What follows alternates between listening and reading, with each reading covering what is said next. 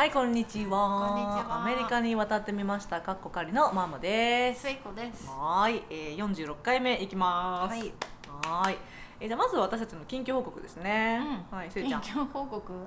私の近況報告はすごく、あのどうしようもないっていうか、うん。大したことないんですけど、あのまあ35歳になりまして、ん。はい。なりましてっていうかまあだいぶ前になったんですけど、はい年齢をやっぱり日に日に感じるじゃないですか。はいはい。うんその年齢を感じるものの一つに、うんはい。かかとがうん乾燥する。まあね確かに肌の乾燥とかはよく聞くけれどもかかとっていうのはなかなかちょっと。すごくピンポイントでですね。そうかかとがすごく乾燥し始めたことに最近気づき、うんうんあのすごくショックで、ここ数日うんベアを塗りまくってます。お風呂上がりに。いやいいと思う。どうにかならんいかなと思って。もしかしたら、うん。ニベアで効果なかったら、あのあバセリン、あワセリンね、とかやってみるとかいい。確かに確かに。うんいいかも。いやあのお風呂上がりさ、うん。塗るちゃんと？なんかこう体に。私やらない。私もやらない。なんか多分それもダメなんだろうね。きっとこうやった方がいいんだろううね、ん。まあどうなんだろうね。なんか私個人的な意見だけど、なんかお風呂上がりにさらってしてる肌の状態が好きだかそうなのらそうなの。うん、そこになんか塗るっていうのがそう私も抵嫌抗がある。すごい苦手なのあの、うん。ハンドクリームとかも、うんうん。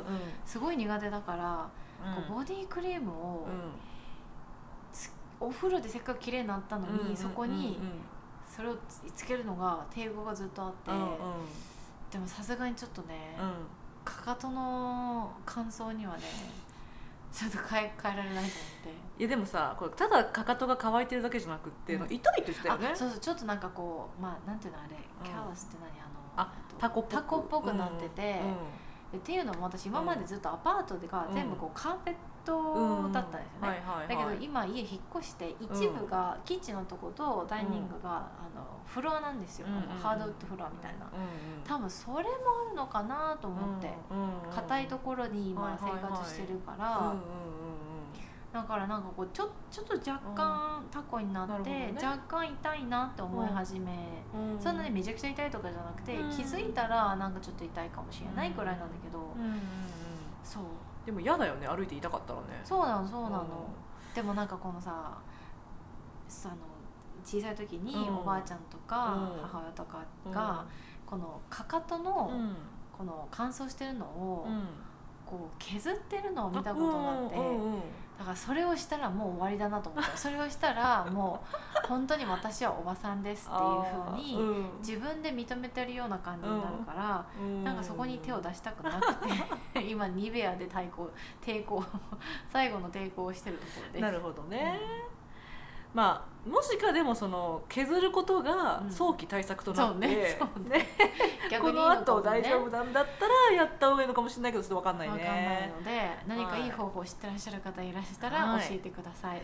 はい。まあこれでですね まあ先週のエピソードで、うん。すえちゃんは目になゴミが入りやすいっていうあ話をあ先してて。々週ね。うん、うん先々週だったっけ、うん。だからその、まあ、目にゴミが入りやすかったりとかうん。かかとが乾燥してきたとか、うん。最近皆さんに結構すえちゃんのあ体の調子を。調子をお伝えできてるかなとは 思いますね。これからもどんどん調子を伝えていきます。いいと思います。はい。あ私はですねちょっとあのしょうもない話なんですけど。お互い今日しょうもないからいいよ。これはねでも結構あの皆さんにシェアしたいと思ったので、うん。いきますね、うんあの犬の散歩したんですよ。うん。そしたらあのそのうち、まあ、田舎の方に家が建ってるもんで、うん。もぐら塚とか結構あるんですよ。うん。田田舎じゃなくない？あれ田まあ舎。郊外かな。郊外か。郊外。郊外でうん。森みたいな。そうだね。もさっとしてもさってしてるとこなんですよ、うん。で近所の公園とかにも、うん。ほんとモグラがめっちゃいるから、うん。モグラ塚がすごいできてて、うん。もぐら塚ってあれ本当にこうなんていうのもこってこう。あそうそうそうそうもこって。私多分庭にあった。あ本当にいた。埋めたけど。ここにもいた。埋めたけど。いやまたまた出るよ。また出るあいつらポンポン出てくる。であのーであモグラ塚って思って、モグラ。引っかかりましたよここでママが。モグラって、潜るからモグラなの？ってうん。思ったんですよね。うん。でもしかしたらもうほ他の方で「えそりゃそうでしょ」とかうん「もうそんなこと前に考えてたよ」っておっしゃね、うん。思われる方もいらっしゃるかもしれないですけど、うん。私は全く考えたことがなかったんでそのコネクションを、そうね考えるタイミングあんまりないか そう。だからな、「うんえモグラとモグラってつながってんの?」って。そこで興奮したママ可愛いよ。めちゃめちゃ興奮したんですよ、うん。だからあ潜るからモグラかって思って、Google で調べてみました。そこで終わらないのがママなんだよね。そうか。で次に行くんじゃなくて調べる。これね本当にそうなのかなって思ったんですよね、だからあの潜るからモグラで合ってるかどうかって言ったら皆さん間違ってました。あれ潜るからモグラじゃないです、うん。はい。ちょっとあの今インターネット見てるんですけど、ちょっと皆さんとシェアしますね、はい。もともと土を高く盛り上げるっていう意味うんの、むぐろ持つっていう言葉があったそうです。昔昔ね。昔うん。むぐろ持つっていうのがあって、でその名詞になったのがうん。うぐろ餅うん。っていう名詞の形があってそこからうぐら餅むぐら餅っていう感じでなんか変化していってうん。なぜかその歴史の中で餅が落ちて最後の餅が落ちてうん。初めのうぐらとかうん。むぐらだけ残ってうん。そこから最終的にもぐらになったっていう。でグラしか残ってないこと？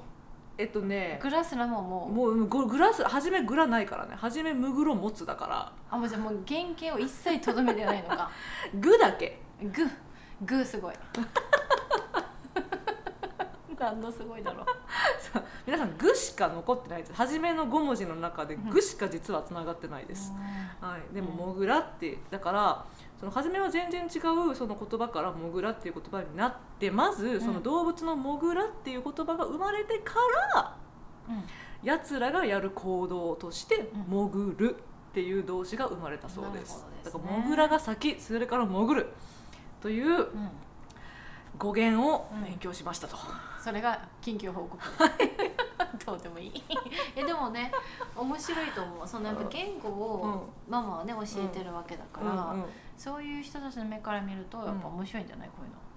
えー、なんかね、うん、でまあもしかしたらねそのまあリスナーさんの中でちょっと日本語教師になりたいって思ってくださってる方とかいらっしゃるってちょっと耳に入ってるので、うんうんそういう方はもしかしたらそうなの？って 思ってくださってるかもしれないですね。うんうんでも一番最初の語源ってさ、うん。だいぶ前だったよね、うんかなり前だった、なんとか時代とか、えっとねここにはごめんなさい書いてないけど、別のウェブサイト見た時には、あの江戸時代よりも前って書いてた。前だったか、うんうん。うんあなるほどね、うんうん。でそんな最近じゃなくてだいぶ前から、うんうんはい。ちなみにちょっとモグラつながりなんですけど、あのうちの庭にもモグラ塚がまあたまにできるんですけどね、あのモグラのその、死んじゃったのとかが時々そのおいるんですよ庭に。出てきて。出てきて。うん。そうそうそう。であのモグラってね皆さん モグラの話になってきた。モグラの話になってきたんですけど、モグラってあの何食べ物争いがすごい激しいんだって、へー。この地中の中では実はすごい戦いが。戦いがあるらしくって。でだから戦いに負けた者は地上に追い出されてくるらしいのね。へうん、で、まあ、とにかくそれ時々そのなんかこう負けた者たちが地上でお亡くなりになってたりとかするんだけどね。モグラってうん。ふわっふわなんですよ。あ体が毛で覆われてる。そうなんかモグラって多分あんまり間近で見たことないない。ないでしょ。で多分皆さんもあモグラ間近で見たことあるってことなかなかいないと思うんですけど、私その今までね23匹そうやってはあの歯医者たちが こう出てきて。うん。お亡くなりになっててうん。で見たらでふっふわなの本当に。どれぐらいの大きさなの？あのねハムスターぐらい。結構手手のひらに乗るぐらい。そうそう、まあ、もしかしたらモグラの種類によってはもっと大きいのもいるかもしれないけどあのうちの庭で死んでたのはその手のひらに乗るぐらいのやつ。え私のイメージでは、なんか小太りのリスぐらい。あ分かるよ分かるよ。なんかあのよくアニメとかでさモグラピョンって出てくるそうそうそうそうイメージとか大きいもんね。マリオカートで出てくんじゃん。出てくるあ出てくる。んなあんなイイメージだったずっと。あんなのもいるんだと思う多分、うん。うん、でもうちの近所にはすごいちっちゃいのがいて。ふわふわなんだ。ふわふわでツヤツヤなのえで。ごめんわかんない。ふわふわでツヤツヤってどうやって？あのねこう毛がだからもっさりしてて、はい。ふわっふわなんだけど毛並みがいいのよ。キューティクルがすごいってことそうキューティクルがすごいの。へー。そうよくキューティクルってよく出たね。そうキューティクルがすごいの。だからツヤツヤしててだから皆さんモグラはふわツヤです。もモグラは不圧や今言った後ママ髪の毛ちょっとかき上げました。モグラ不圧やですって なんかに使えないかなこれこのキャッチフレーズと私のこのあのジェスチャーとあーどうでもいい話はい、まあ、どうでもいい話を聞いていただきました。はい、それが、えっと、近況報告です。はい、でも、本編じゃあ何するのってことなんですけど、うん本編もちょっとこのしょうもない話とつながってまして。言葉っていうところなんですね。うん言語習得とか言語習得とか、そうで、なんか、まあ。それこそ1個か2個前のさうん。エピソードの近況報告で、うん。せいちゃんがさアキトが最近一番言えるようになったっていうのをみんなにね言ってたね。あのシェアしてたんだけど、あのアキトの話とかも聞いたりとかでうん。自分が実際にアキトと触れ合ってみたりとかする中で確かに彼のその言語習得を間近で見て、もうどんどんその吸収していっててさ、もうすごいなって思うことの連続なんだけど、うん。あのアキト以外にも、うん。まあ、こっちでその、まあ、半分日本人で半分アメリカ人の子供たちのそのベビーシッターとかさやらせてもらっててさ、その彼らのその言語習得をね、こうまあ間近で見る機会があるんですよ、それがまあエキサイティング。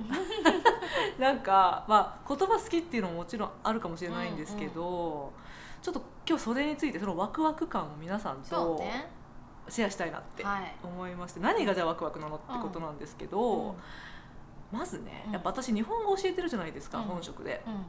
だから日本語を母語としない人にとってどんなことが難しいかっていうのは、まあある程度知識あったりするんですね、でまあ、例えばこれまでねニックに協力してもらって撮ったエピソードとかでも、まあ、あのオノマトペうん。とか和製英語とかってあるんですけど、うん。まあ、敬語とかもねうん。学生にとっては難しいとかあるんだけど、日本人にとっては難しい 確かにね。確かに私もまだまだ勉強してるんですけどね、でそこの中のこのオノマトペですよ。はいはいはいこれがね、はいそう学生にはやっぱうん。り感覚を伝えるのがすっごい難しいから、うん。定着も遅い方なんですよね。そうだろうね。うん、日本人がサラサラって言ったらさもう一瞬で思いつくじゃん、サラサラのものとか、うんサラサラの感じとうか、ん。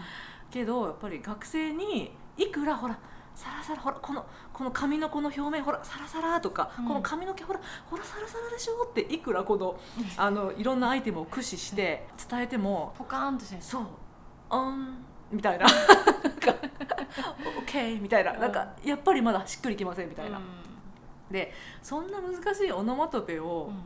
どんどん習得していく秋とよ、そうね。そうアキトがうあのねデイケアがちょっとい,い、うん。いじ行けなかった時期が2週間ぐらいありまして、んうん。その時にこう緊急でね、うん。ママに来てもらって、うん。であの散歩に連れてってもらったんですよね 確か、私1時間以上帰ってこないから 大丈夫迷子になったと思って一回車でその辺の県庁ぐるっとしたんですけど、まあ、その時に、なんかこう近くの道路のところに黄色の、うん。あれなんなんだろうねあのね植物のまあちょっと花が枯れて落ちてきたみたいな感じの状態だったの。なんかそれからちょっと絨毯みたいになってる、うん。うん。あの一角があって、そこでどうやら、うん。あのあのそこを歩いて、うん。そこを踏んでサクサクサクサクって音がして、そのサクサクってそれをこう握って、こうパラパラパラってこう落とす感じうん。をどうやらこうママとやったらしいんですよね、うん。そしたらそれをうん。の本当に1週間以上後とかにもうん。そこを通ると 黄色いのがまだ落ちてるんですよ、ぜうんうん。全部がじゃなくて本当にこう隅っこにちょっと落ちてて、うんするとうん。あのパラパラサクサクを言うんですよね、うん。覚え覚えてるみたいで、うん。であのあのこうそのサラサラなものとかうん。をこう見せてうん。すると私が言わなくても、うん。サラサラってうん。言ったりする時もうん。あるんですよ。言わない時ももちろんたくさんあるけど、やっぱそれ聞いた時になんかね日本語を勉強してる、うんにしてたしてるうちの旦那にとっては、うんうんそれがすごく難しくてその感覚をつかむのが、うんうん彼は多分まだできる方だと思うけど、んんん。上手上手。それでもやっぱ私に聞いてくるこれはパリパリとか、うん。これはガリガリとかうん私に確認して自分の中でこう理解しようと努めてるけど、うん。それをせずともうアキトは一発でん 理解したのそが意外だった。うなんかびっくりだった私も。うん。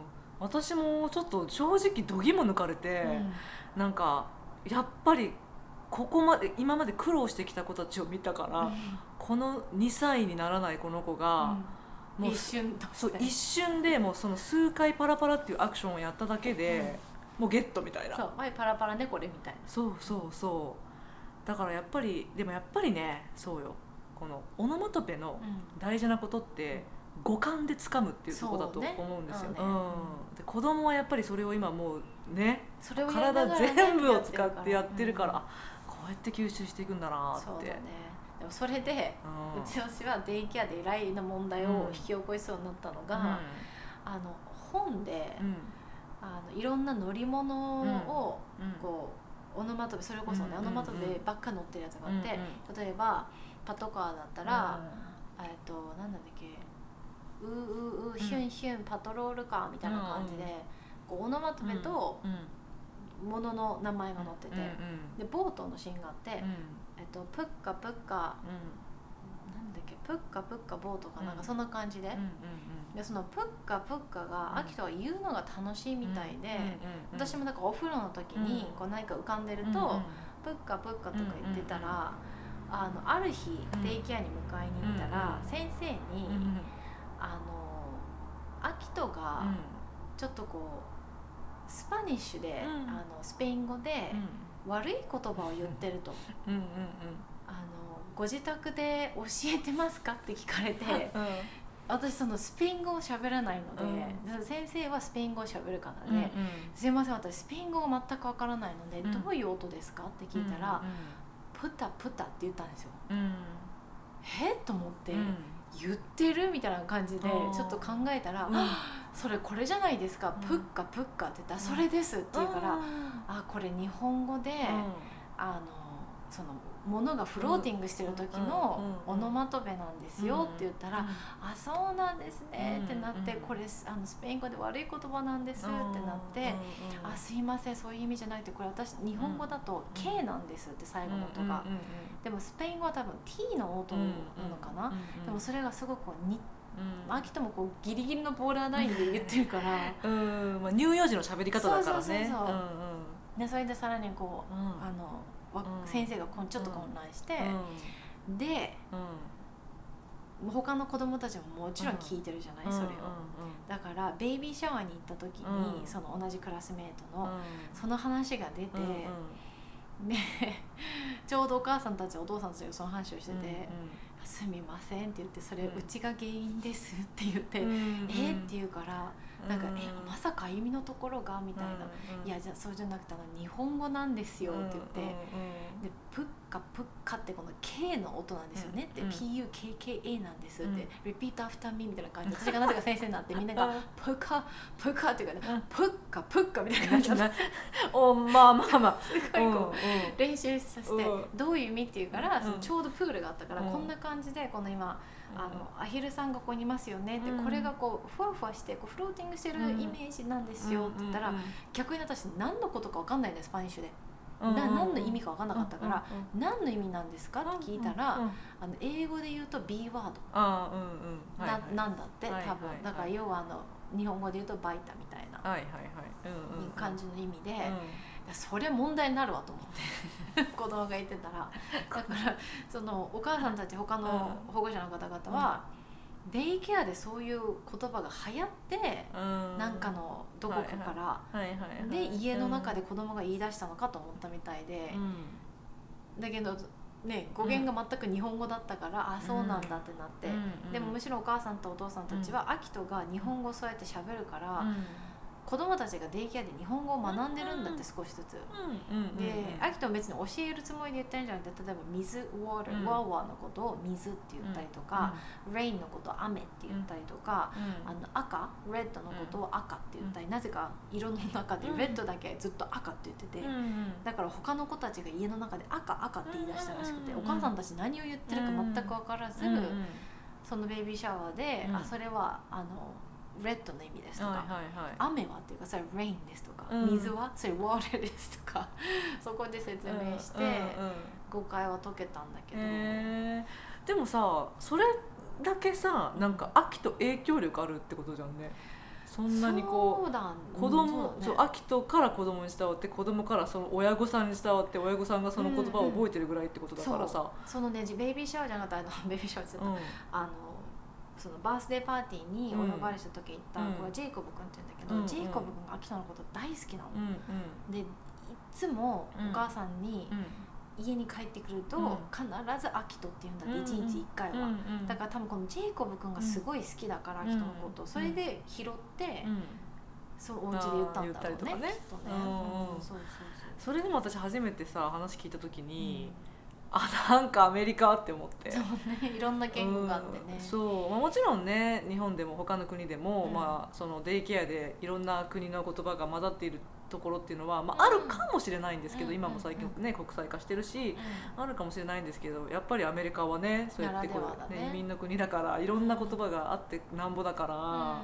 だから秋人は日本語を使ってるし多分他の子はスペイン語を使ってるしもっと他の子はもしかしたら違う言語とかね使ってるかもしれないじゃんでだから時々さ秋人がさ何言ってるか分かんない時あるじゃん。ある。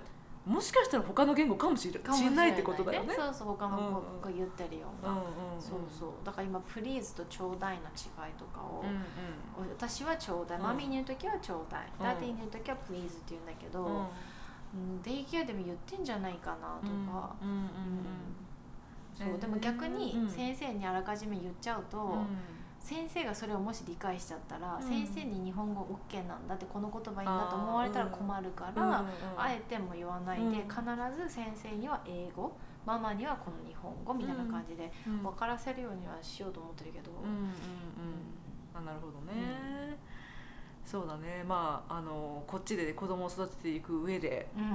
いろいろ考えることあるよね、はい。えっとそれがまあオノマトペの話で、でまあもう一個私が日本語教師目線で見てブワーって思ったこと、うんうん。皆さん今日私うん。他のねお友達の4歳になる娘さんを、うん。あととと遊んでて。うん。でお母さんがなんかこうやっててねその遊びをやってて、そしたら子供が私もやるみたいな感じでうん。あの入ってきた。うん。で、まあ、子供って結構自分で何でもやりたかったりとかするじゃないですか、その時に「私がやる」って言ったんですよ、うんうん。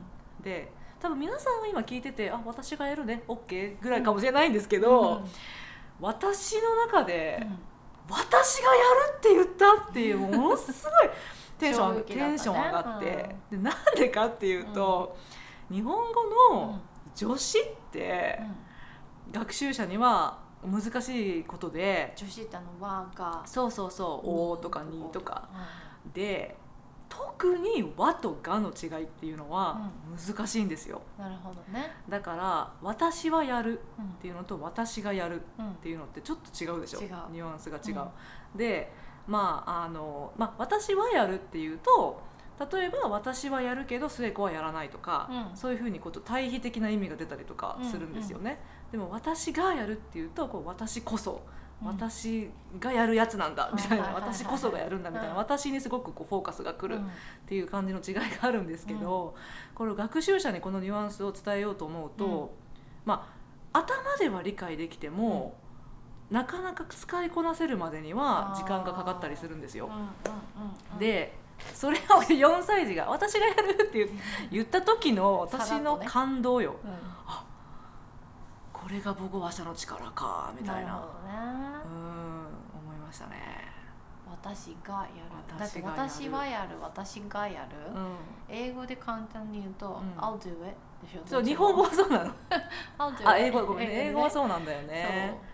うん、だからこそやっぱり英語が母語だと、うん。日本語に訳す時にちょっとチャレンジになるのかなって思うんですけどあのあとね女子関係で言うと、あのまあ、もう一個学習者がちょっと難しいのが、助詞を重ねる使い方。例えば、日本でオリンピックがありますっていうのと、日本ではオリンピックがあります。はいはいっていうのをこう「はい。はいで」と「では」ってその「は」っていうのはうん。他の助詞の後ろにくっついて使ったりとかするんですけど、これもなかなかニュアンス的に学生のしには習得しづらいことだったりとかするんですね。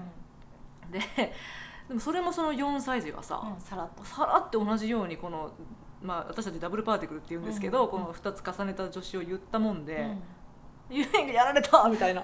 なんかさらって言ったみたいななんていうのがねちょっともう参りましたね、それ何だったっけ？そのさらって言ったダブルパーティクルうん、このその例は何かっていうと、うん。このオリンピックの例ではなくって、うん。もう4歳児がオリンピックの話しないよね。あのえっとねご飯食べててね、うん。うん。おお昼ご飯を食べてて、うん。その4歳児2人いたんですけど、あの1人が人参食べたくないって言ったんですよね。でもう1人の方が「えなんで?」って。うん「人参私には美味しいよ」うん、うん、私には美味しいよ」私には。あなたにはそうじゃないけど私には。そこのこの対比的なところ、うん。そしたらこのもう一人の方も、うん。え私にはこのなんかレタスの方が美味しいみたいなことを言った。でなんかもう100点みたいな。まあまあ母語話者だから別に普通のことなのかもしれないんですけど、うんどうしてもね私やっぱりこう職業柄、うんうんこの言語習得のなんかプロセスにすごい興味持つっていうか、うん。やっぱり。なんかっていう感じなんですよ。なるほどね。うんそうそうそう。もう一個。すいません、ちょっとオタク度を思いっきりちょっと出してるんですけど、あのその4歳児のうちの一人が、なんか遊んでてなんか思い出したんですよね、で「あそうだ」言ったんですよ、うん。そうだ2階におもちゃあるかもみたいな感じの、で その「そうだ」っていうのも、こう日本語を教えてるクラスでやろうと思ったら、なかなか難しい。なんか、私たちがこう何かを思い出した時にすごく自然に使うことなんだけど、うん。うん。やっぱりね教室内ではね、出ない。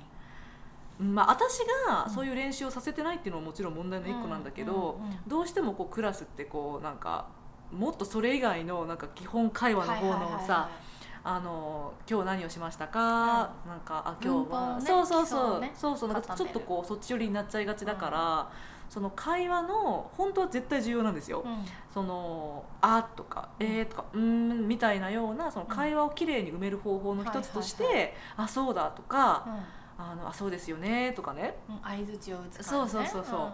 あのもっとこう、まあ、私が教えてあげなきゃいけないっていうのもあるんですけどね、うん。このあそうだっていうのを言われた時に、なんかそうだよねうん。言えるんだよね、こういうこと自然にって。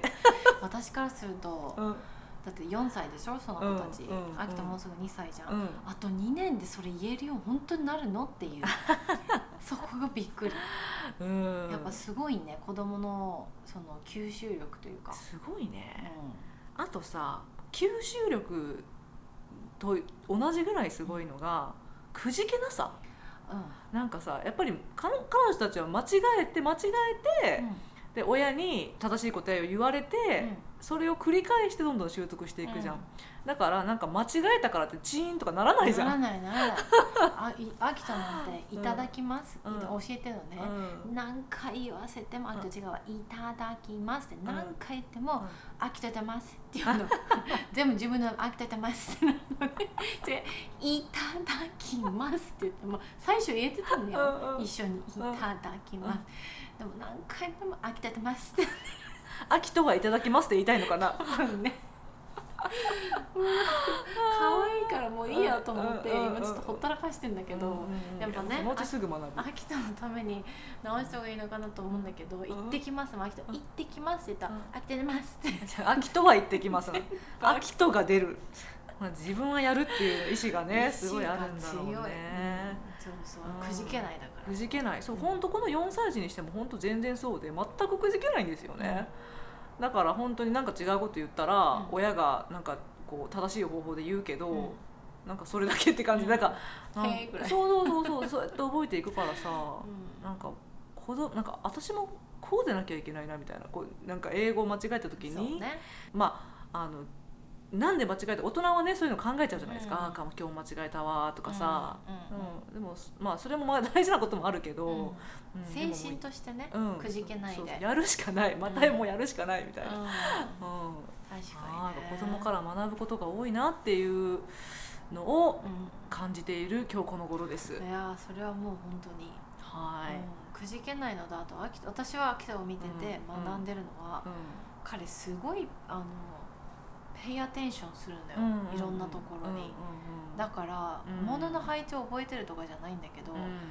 昨日ここになかったものが今あるとすぐ分かる、言わなくても、でそれがすすっげえなと思ったのが、はいはいはいはいあのあの古くなった洋服をもらったのね、うんうん。でもそれがちょっと大きいのと冬物だから、うん袋に入れたまま、うん。秋人の部屋のクローゼットの、うん。クローゼットずっと開けたままにしてて、あの開いてる方には、うん。あのこう引き出しでガッてこうできるように秋人の洋服とかなったら入れてて、だから要はクローゼットの隣もう扉がこうあるところうんにこうちょっと置いといたの、だから見えるけどそんながっつり目の前にあるわけじゃない状態にあしててうん。絶対気づかないと思ったら、部屋に入った瞬間、う私にあのお風呂上がってね、ん。でいつもみたいにこう「うん。はいじゃあダイパー履くよ」ってうんダイパー履かしてたら、うん。いきなり私にガシッて掴んでくるの。うん「スケーリー」っていうのね、うんうん。え何が？と思って、うん。なんか雲でも出たかなと思って「うん。スパイダー?」って言ったら「スケーリー」って言ってすごい指さすの、うん何と思って見たうんらそれを指さしてるの、うん。え気づく？と思って逆に私がスケーリーみたいな。マジかと思ってこれ大丈夫だよって洋服だよって言うけどやっぱりさうん。子供って自分で見て触って確かめたいんだよね、だから一回出してうん。洋服だよって見せたら、うん。それから全く執着心なかったけど、よく見てんなと思う、それってどうなんだろうね？アキトが特にそういうふうにこう観あ察力がある子なのか、子供一般的にうん。よく見えてるのか、うん。ねどっちどなだろうね。うんなんだろうね。お子さんいる方もしなんか 情報あったら、うんそう。なるほどね、うん。だからまあ言語のね習得ももちろんさ、うんちっちゃいから早いけど、うんそれをなんかこうプッシュするというか、うん。あの要素の一つとしてうん。すごくよく観察してる、いろんなものをだからかなって思うんそれもね本当にちょっと私たちも一回脳をちょっとリセットしてね。柔らかい気持ちなんか柔らかい脳で世界をもう一回見るっていうのはちょっと大事かもね。う、そうね。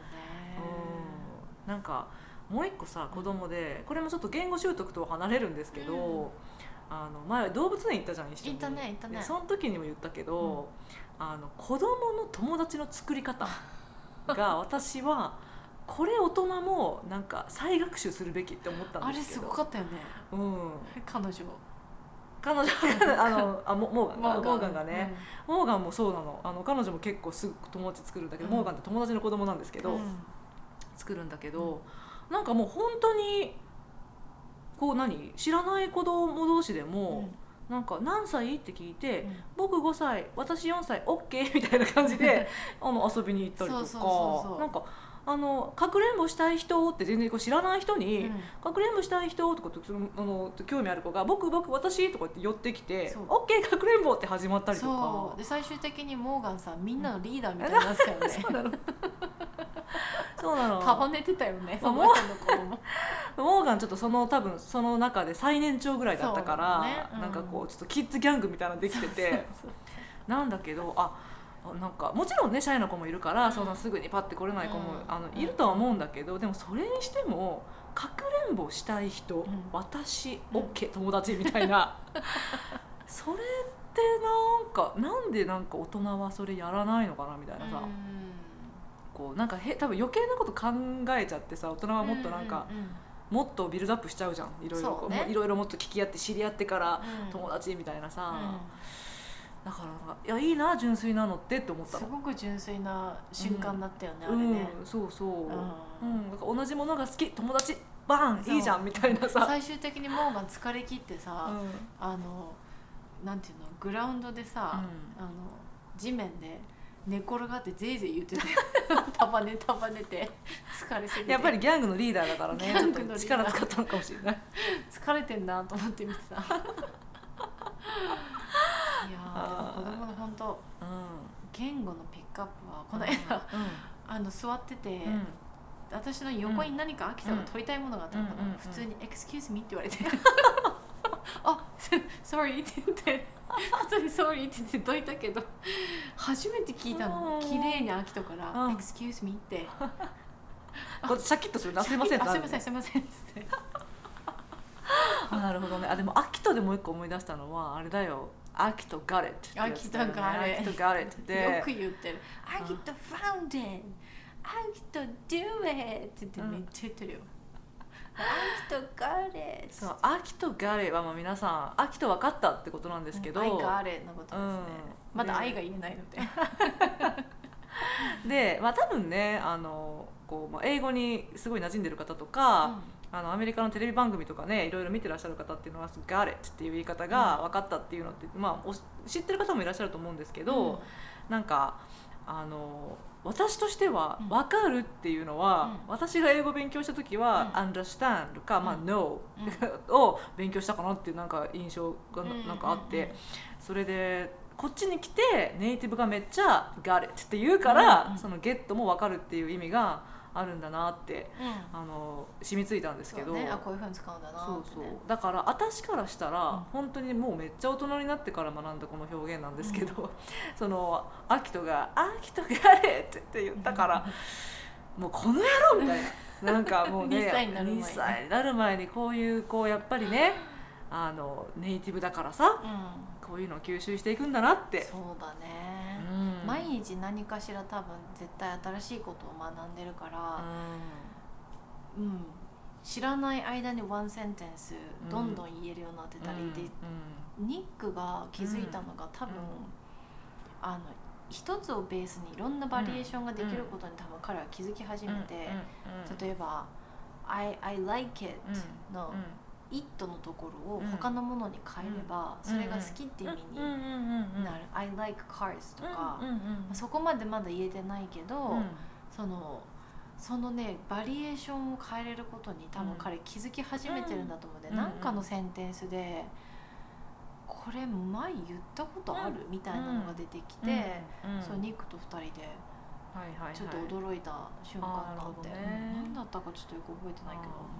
ちなみにそれは日本語の教室でも使うテクニックではあります、あのサブスティテューションっていう技なんだけど、うん。例えば、まあ、あ日本語の場合は、うん。まあ、アイスクリームが好きですっていう文があったとしたら、そのアイスクリームが好きですが言えるようになった後に、うん。アイスクリームを別の言葉に変えて、何度も何度もそのが好きですっていうそのところを言う練習できるようにするっていう感じです、染みつくまでっていうのをややったりとかするんだけど、あの効果的です。そうだね。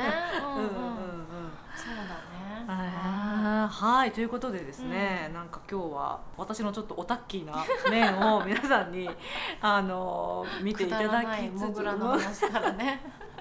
そうなのそのから入り、うん私が最近もう感動してやまない子どもたちの言語習得のプロセスについてもちょっとシェアさせていただきました、うん。うんはいまあ、そんな感じかな。そうだうんね。うんうん。はいだから皆さんもなんかあのへえとかちょっとでも思ってくださってたら嬉しいかなと思います。はい。えー、ということではい最後に E メールアドレス、はい。はい。えっとアメリカンライフうん。ジャパニーズワイフうん。全部小文字でつなげて、はい。at gmail.com で、はい。ツイッターが、はい。ツイッターがえっとアットマーク wife アンダーバー Japanese です。 Japanese か。はい、うん、 Japan じゃなくて Japanese。Japanese です。うんはい、はい。